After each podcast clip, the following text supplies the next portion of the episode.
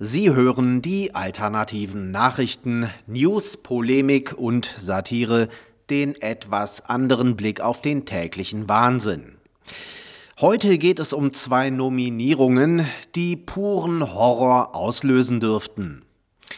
Vorturner des Grauens Teil 1 die Bekloppten von der ökostalinistischen Hüpfkindersekte, die Grünen, haben Annalena Baerbock zur Kanzlerkandidatin nominiert.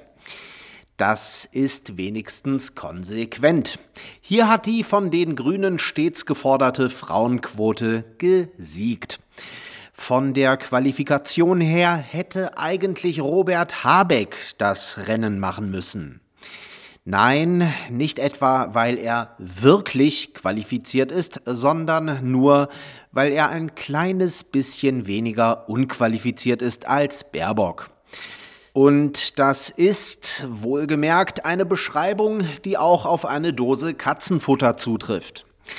So mancher fragt sich nun, mit welcher Hybris die Grünen ausgestattet sein müssen, wenn sie als kleinste Oppositionspartei im Bundestag einen Kanzlerkandidaten, äh, sorry, eine Kanzlerkandidatin aufstellen. Das macht schließlich noch nicht mal die AfD als größte Oppositionspartei. Dabei ist die Sache ganz einfach. Die Grünen sind gar keine Oppositionspartei, sondern de facto die Regierungspartei. Obwohl sie die wenigsten Sitze haben, nämlich nur 67 und damit sogar zwei weniger als die viermal umbenannte Stasi- und Mauermörderpartei SED, derzeit firmierend unter Die Linke, bestimmt ihr Programm die reale Politik des Merkelschen Terrorregimes. Alles, was diese wissenschaftsfeindlichen, rückwärtsgewandten, logikresistenten, totalitären Spinner fordern, findet sich bald schon auf der Agenda der Rautenhexe. Auch SPD, FDP und Linke übernehmen den grünen Lügenmüll, wo es doch zumindest bei einer liberalen Partei zu erwarten wäre, dass sie ihn stattdessen entlarvt und diese Verrückten als das vorführt, was sie tatsächlich sind. Hochgradig gefährliche Spinner, die eigentlich allesamt in eine geschlossene Anstalt weggesperrt gehören. Wie nicht anders zu erwarten war, feiert die gleichgeschaltete deutsche Einheitspresse die Nominierung Baerbocks in einer Weise, die die Bild-Schlagzeile Wir sind Papst bei der Wahl Ratzingers im Jahr 2005 elendig verblassen lässt den Vogel abgeschossen hat dabei eindeutig der zwangsgebührenfinanzierte Deutschlandfunk, der uns wissen lässt, dass Annalena Baerbock, Zitat, vor allem für ihre präzise Sprache, die fachliche Versiertheit und ihr Verhandlungsgeschick gelobt wird.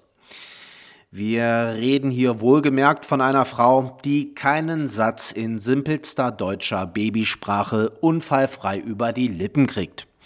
Von einer Frau, die das Stromnetz für einen Stromspeicher hält, Kobolde in E-Autos verbaut weiß und zum Saubermachen Desifikationsmittel empfiehlt. Wer über einen IQ oberhalb der Zimmertemperatur verfügt und so etwas liest, muss sich unweigerlich fragen, ob er in einer verkehrten Welt lebt oder der Staatsfunk wirklich rund um die Uhr nur noch Lügenpropaganda sendet. Die Antwort, mein Freund, weiß ganz allein der Wind. Vorturner des Grauens Teil 2 vor lauter Begeisterung über Baerbock geriet es fast ins Hintertreffen, dass auch die UU, also die Unchristliche Union, früher mal CDU, CSU, gestern einen Kanzlerkandidaten nominierte. In einem unwürdigen Kopf-an-Kopf-Rennen zwischen Markus Söder und Armin Laschet konnte sich der charismatische Hardliner aus dem Shithole Nordrhein-Westfalen gegen den Alpen Adolf durchsetzen. Mit der Wahl der Oberlusche, deren einziger Verdienst darin besteht, am tiefsten ins Rektum seiner Gottkanzlerin gekrochen zu sein, dürfte der Kanzlerschaft von Annalena Baerbock nun absolut nichts mehr im Weg stehen, außer dass Merkel sich im September wegen offensichtlicher Alternativlosigkeit zu einer weiteren Runde überreden lässt oder die Wahl aufgrund des künstlich herbeigeführten Notstands wegen der Greisengrippe auf den St. Nimmerleinstag verschoben wird. Letztendlich ist es aber auch egal, ob eine Wahl stattfindet, denn eine Wahl zwischen Pest und Cholera ist keine Wahl. Sie hörten die alternativen Nachrichten, Zusammenstellung und Redaktion, die Stahlfeder. Am Mikrofon verabschiedet sich Martin Moczarski.